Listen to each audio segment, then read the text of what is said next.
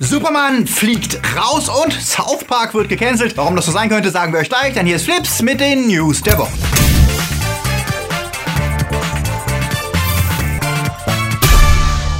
Die Themen der Woche. Freddy Krüger wird Beauty Guru. Noch 10 Jahre Walking Dead.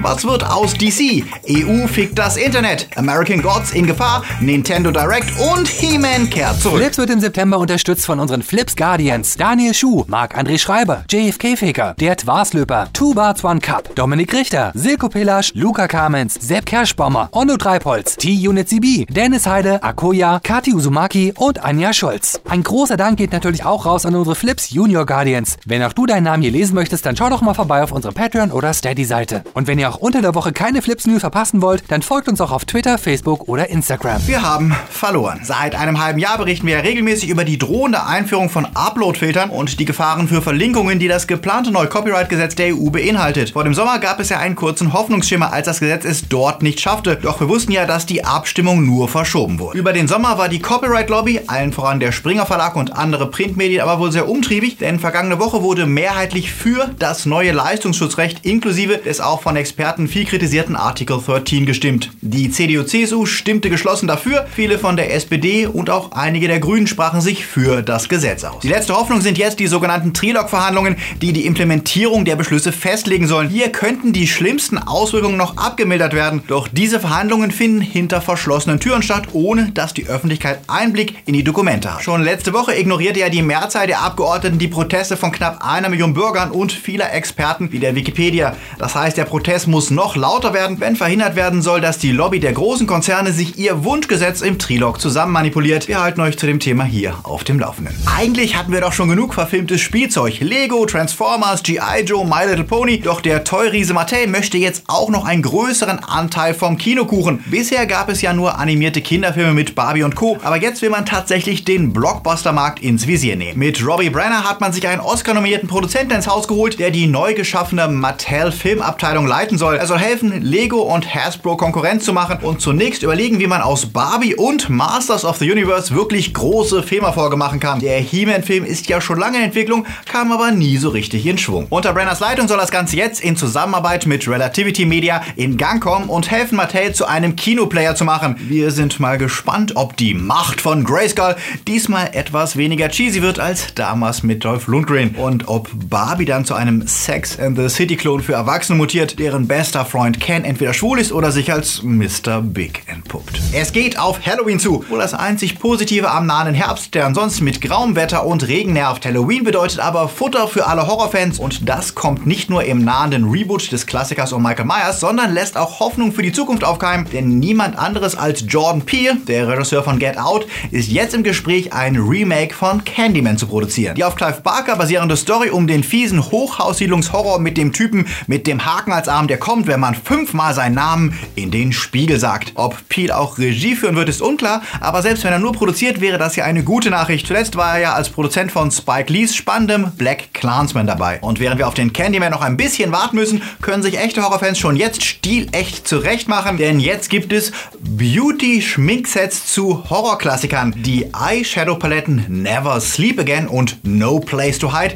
sind inspiriert von den Serien Nightmare on Elm Street und Freitag der 13. Und es gibt sie in den bezaubernden Varianten Lebendig verbrannt, Traumreich, Sommercamp und Jason lebt. Und ja, das ist tatsächlich Eyeshadow, also keine Monsterschminke. Ja, dann warten wir mal ab, bis Bibi, Marvin oder Ossi das Ganze vorstellen. Abflug. Ja, derzeit hoffen wir ja, dass das DC-Filmuniversum endlich auf die Füße kommt. Doch derzeit hängt es irgendwo zwischen Altlasten und Neustart. Aber anscheinend ist man gewillt, die Altlasten zu entsorgen, denn diese Woche berichtet der Hollywood Reporter und Comicbook.com, dass auch die beiden großen Superhelden von DC nicht sicher sind vor Neubesetzung. Superman Henry Cavill sollte ja eigentlich in Shazam einen Gastauftritt haben, der aber angeblich aus Zeitgründen nicht klappt, obwohl es laut Team Z Infos wohl eher am Geld lag. Denn Cavill hat wohl auch das Gefühl, für seine bisherigen Superman-Auftritte zu wenig bekommen zu haben. Und jetzt gehen einige Brancheninsider davon aus, dass er das Cape ganz an den Nagel hängen will. Während andere vermuten, das Ganze wäre ein inszenierter Konflikt, mit dem er letztlich DC mehr Geld abbringt und die Produktion eines neuen Films anstrengt schieben will. Denn ein neuer Superman-Film ist nicht in Sicht. Stattdessen wird ja an einem Supergirl-Film geplant, in dem Kara Zor-El, wie in den neuen Comics, als Teenie-Mädchen zu sehen ist und zu der Cavill Superman rein altersmäßig nicht passen wird. Und auch mit Ben Affleck als Batman brauchen wir wohl nicht mehr rechnen, wenn wir dem Forbes-Autoren Mark Hughes glauben wollen, der seit Monaten über das DCU recherchiert. Er meint auf Twitter, dass es ja bekannt wäre, dass Affleck seit langem seinen Ausstieg vorbereite und er im kommenden Batman-Film von Matt Reeves zu keinem Zeitpunkt eingeplant gewesen wäre, also auch nicht als Rahmenhandlung, wie zuletzt vermutet wurde, da der Film ja in der Vergangenheit spielt und einen jüngeren Batman zeigen wird. Dass Warners Führungsriege mit dem Zustand des DC-Universums nicht gerade happy ist, das ist bekannt und wie es jetzt aussieht, scheinen sie entschlossen, keine große Rücksicht mehr auf alte Kontinuität zum Snyderverse zu legen. Wonder Woman, deren nächstes Abenteuer in den 80ern spielt, hatte bewiesen,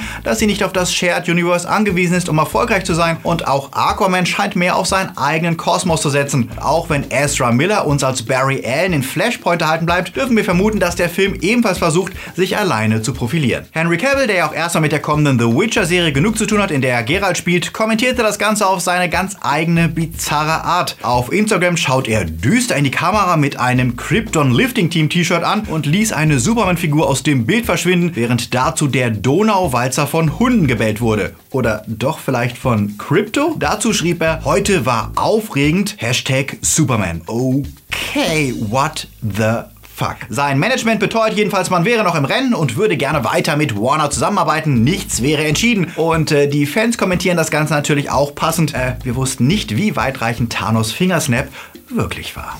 Serien. Dass Brian Fuller eine Serie verlässt, gehört ja mittlerweile zum guten Ton. Der talentierte, aber eigensinnige Showrunner ist in den letzten Jahren bei Vampire Chronicles, Amazing Stories, Star Trek Discovery und natürlich American Gods ausgestiegen. Doch die hochgelobte Neil Gaiman-Adaption scheint wohl größere Probleme zu haben als nur die One-Night-Stand-Mentalität von Fuller. Denn nachdem Fuller ausstieg, wurde ja Jesse Alexander beauftragt, die Serie weiterzuführen, auch mit dem ausdrücklichen Wunsch, sie näher an die Vorlage zu bringen. Denn trotz guter Kritiken und Zuschauerresonanz war Autor Neil Gaiman nicht wirklich happy mit den Veränderungen, die American Gods im Fernsehen durchlief. Laut dem Hollywood Reporter wurde jetzt aber auch Nachfolger Alexander kaltgestellt. Der Sender Stars will nicht von Feuern reden, aber nach heftigen Streits am Set und lautstarken Diskussionen mit Schauspielern wie Ian McShane, die die bisherige Richtung der Show verteidigen, wurde Alexander vom Set und aus dem Schnitt verbannt. Auch seine Skripts fürs Finale der zweiten Season wurden abgelehnt. Das führte zu Produktionsunterbrechungen und Verzögerungen, weil keine Skripte für die Serie vorhanden sind. Derzeit würde man Kleinkram für die schon abgedrehten Folgen drehen, wenn man noch darauf wartet, dass es wirklich weitergeht.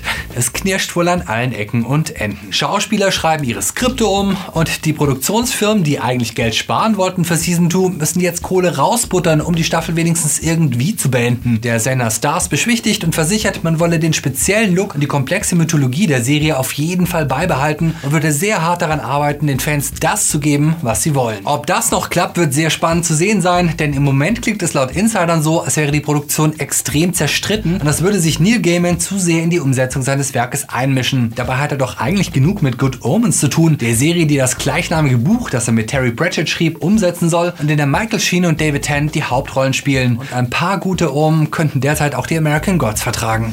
Noch 10 Jahre Walking Dead? Wenn es nach dem Sender AMC und dessen Investoren geht, dann ja. Auf der Goldman Sachs Communicopia Conference sprach der CEO des Senders, Josh Sapin, über die Sendung, die mit ausscheidenden Hauptdarstellern und sinkenden Quoten zu kämpfen hat und gab sich zuversichtlich. Man habe Pläne für die nächsten 10 Jahre und noch länger. Einen sorgfältigen Plan, der die Welt, die die Fans lieben, respektiere. Unklar ist dabei, ob sie die Hauptserie ebenfalls so lange künstlich am Leben erhalten wollten durch Twists und neue Stars oder ob es neben of The Walking Dead noch weitere Ableger geben wird. Das Forbes Magazin spekuliert über Dawn of the Walking Dead oder Revenge of the Walking Dead und zeigt sich gleichzeitig sehr skeptisch, denn für viele Fans hat die Serie schon jetzt ihren Reiz verloren. Aber wir wissen ja, wie das mit Zombies ist. Manchmal hilft nur eine Kugel, um das Leiden wirklich zu beenden und die will bei AMC wohl niemand abfeuern. Wollt ihr noch 10 Jahre Walking Dead sehen? Sagt es uns in den Kommentaren. Kim Frank? Den kennen die Älteren unter uns noch als den charismatischen Leadsänger der Band Echt. Doch die gibt's schon lange nicht mehr und Frank, der schon früher Musikvideos inszenierte,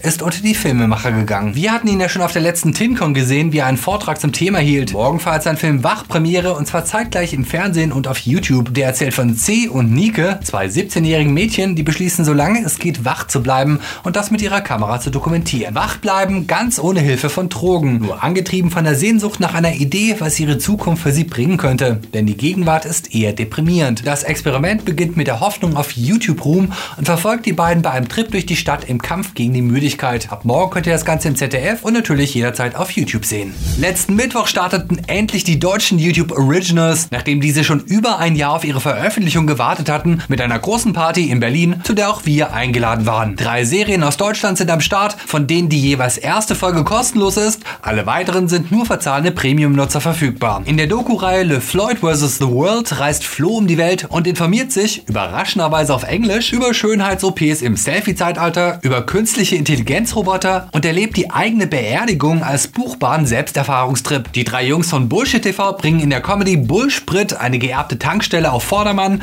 und mit Neuland begeben sich Phil Laude und David Hasselhoff in die Nische zwischen gespielten Sketch und Unterhaltungsshow. Insgesamt erscheint uns die Serie noch ein bisschen zu sehr vom klassischen TV beeinflusst, weil die Sketch-Anteile von Neuland uns bisher am meisten überzeugt haben. Habt ihr die Originals schon gesehen und sind sie euch das Geld wert? Eure Meinung in die Kommentare. South Park geht in die 22. Staffel. Seit 1997 sind die derben Kids um Cartman und Kyle unterwegs und haben dabei fast alle Tabus und Grenzen des guten Geschmacks ausgelotet und auch politisch in jede denkbare Richtung ausgeteilt. Und trotz vieler Highlights und des spaßigen Spiels um das Fractured But Whole waren Ermüdungserscheinungen unübersehbar. Doch der Teaser für die kommende Staffel überrascht die Fans jetzt mit einer düsteren Ankündigung. Amerika am Scheideweg. Was machen wir jetzt? Hashtag Cancel South Park. Okay, South Park hat ja immer mal wieder mit seinem eigenen Status kokettiert, aber wenn Staffel 22 wirklich die letzte wäre, käme es trotzdem überraschend. Immerhin ist die Show noch immer eine Cash-Cow für Comedy Central. Aber die Macher sind auch immer wieder gut für Provokation und vielleicht planen sie ja tatsächlich irgendwas so krasses zu bringen, dass der Sender gezwungen wäre, die Show abzusetzen. Aus dem offiziellen Twitter-Account war nicht viel herauszukriegen. Er verwies bei allen Anfragen nur auf die Staffelpremiere am 26. September. Vielleicht ist das Ganze aber auch nur eine Referenz auf eine alte Folge, in der wir erfuhren, dass die Erde nur eine intergalaktische Reality-Show ist. So wie sich die Weltlage in den letzten zwei Jahren entwickelt, wäre das ja mehr als glaubhaft und vielleicht wird ja dieses Mal wirklich alles abgesetzt. Was erwartet ihr von South Park? Sagt es uns. Die wegen Erdbeben ja kurzfristig verschobene Nintendo Direct fand letzte Woche dann doch statt und lieferte nochmal eine Erklärung, wie denn das Switch Online jetzt genau funktioniert und was es bietet, allerdings ohne irgendwelche neuen Informationen zu bieten. Dazu kam die Ankündigung, dass Fans sich auf ein Update von Luigi's Mansion für die Switch freuen können, dass Animal Crossing sein Port bekommt und wenn wir gerade bei Port sind, New Super Mario U und das Luigi Pendant bekommen ebenfalls ein Deluxe Port plus Katamari Damacy gibt es in der HD-Version. Ansonsten wurde noch das RPG Town von den Pokémon-Machern angekündigt, in dem ihr ein Dorf gegen Monster verteidigen dürft. Das Game wird aber auch wohl erst 2019 erscheinen, genau wie das neue Yoshi-Spiel Yoshi's Crafted World. Ach ja, und natürlich Final Fantasy mit haufenweise Remastered Ports. Und da die Switch ja eh hauptsächlich das Retro-Publikum bedient, ist es konsequent, dass Nintendo auch ihre alten legendären Controller erneut herausbringen. Diesmal allerdings ohne Kabel, also per Funk angeschlossen. Ich warte immer noch drauf, dass sie vielleicht mal eine moderne Version von Wii Sports rausbringen, denn das wäre der einzige Port, der mich wirklich interessiert. Sieht es bei euch aus? Worauf wartet ihr bei der Switch? Sagt es mir in den Kommentaren. Es ist Zeit für die Starts der Woche. Das Haus der geheimnisvollen Uhren. Eli Roth dreht einen Kinderfilm, der sich anschickt, dieselbe Stimmung zu erzeugen wie die Spielberg-Produktion der 80er Jahre von Amblin. Ein kleiner Junge, ein mysteriöses Haus und ein seltsamer Onkel, gespielt von Jack Black. Der Trailer sieht tatsächlich sehr interessant aus, doch der Film wird der Presse erst nächste Woche gezeigt. Deswegen gibt es noch keine Kritiken für The House with a Clock in its Wall, das Haus der geheimnisvollen Uhren. Searching erzählt von einem Vater, der seine verschwundene Tochter sucht. Das alleine ist nicht so spektakulär, die Umsetzung allerdings schon, denn der Film spielt zum Großteil am Laptop der Tochter. Dort versucht er herauszufinden, was seiner Tochter passiert sein könnte und wir sehen, wie viel die Technik heutzutage auch über uns verrät. Die Idee des Films am Rechner gab es natürlich schon vorher, aber die Umsetzung kam diesmal wirklich überzeugend und bietet durchaus Stoff zum Diskutieren und Nachdenken. Das reicht für gute Wertungen und bei der Kritik für durchschnittlich 7,5 Punkte im Schnitt für Searching. Klassentreffen 1.0, die unglaubliche Reise der Silberrücken. Till Schweiger startet eine neue Comedy-Trilogie über die Midlife-Crisis, die männliche Menopause. Beim Klassentreffen sollen Nils, Andreas und Thomas wieder zusammenfinden und einander beweisen, dass sie irgendwie doch noch ganz cool sind. Der Trailer verspricht Witze über Intimrasur, Hämorrhoiden und Eier, die in der Saunabank hängen bleiben. Ja, dann freuen wir uns mal auf die Teile 2 und 3. ihr wollt jeden Tag Filmnews und nicht nur sonntags, dann folgt Flips doch auf Facebook, Twitter und Instagram. Dort seid ihr auch live dabei, wenn wir auf Premieren und anderen Events unterwegs sind. Und jetzt schaut ihr am besten direkt noch weiter und zwar unser Video von Freitag, in dem wir zurückschauen auf die wirklich schlimmsten letzten Folgen von eigentlich ganz guten Serien. Draufklicken und anschauen. Und hier sind sie, die heimlichen Stars von Flips. Diejenigen, die unseren Dank verdienen. Die Guardians, Junior Guardians und natürlich die Flips Time Lords, die jeden Monat Geld springen lassen, damit wir noch weitermachen können. Danke an euch, natürlich auch an die Patronus und die Padawans. Und wenn ihr euren Namen auch mal in der Sendung lesen wollt, helft mit, dass wir unser Ziel erreichen und schaut auf Patreon oder Steady vorbei und werdet Guardians, Junior Guardians, Time Lords, Patronus und Padawans und sichert euch Goodies und Bonusmaterial. Und vor allem helft mit, dass wir bis zum Ende des Jahres Flips finanziert bekommen. Und ihr könnt natürlich auch wie immer ein einmaliges Trinkgeld per PayPal dalassen. Der Link ist unten in der Beschreibung. Werdet Flipsies. Und wir sehen uns natürlich nächste Woche wieder, aber nicht erst am Sonntag, sondern schon vorher im Stream. Also achtet auf die Ankündigung, wenn wir live gehen und schreibt uns jetzt schon mal eure Themenvorschläge in die Kommentare. Bis die Tage. Läuft.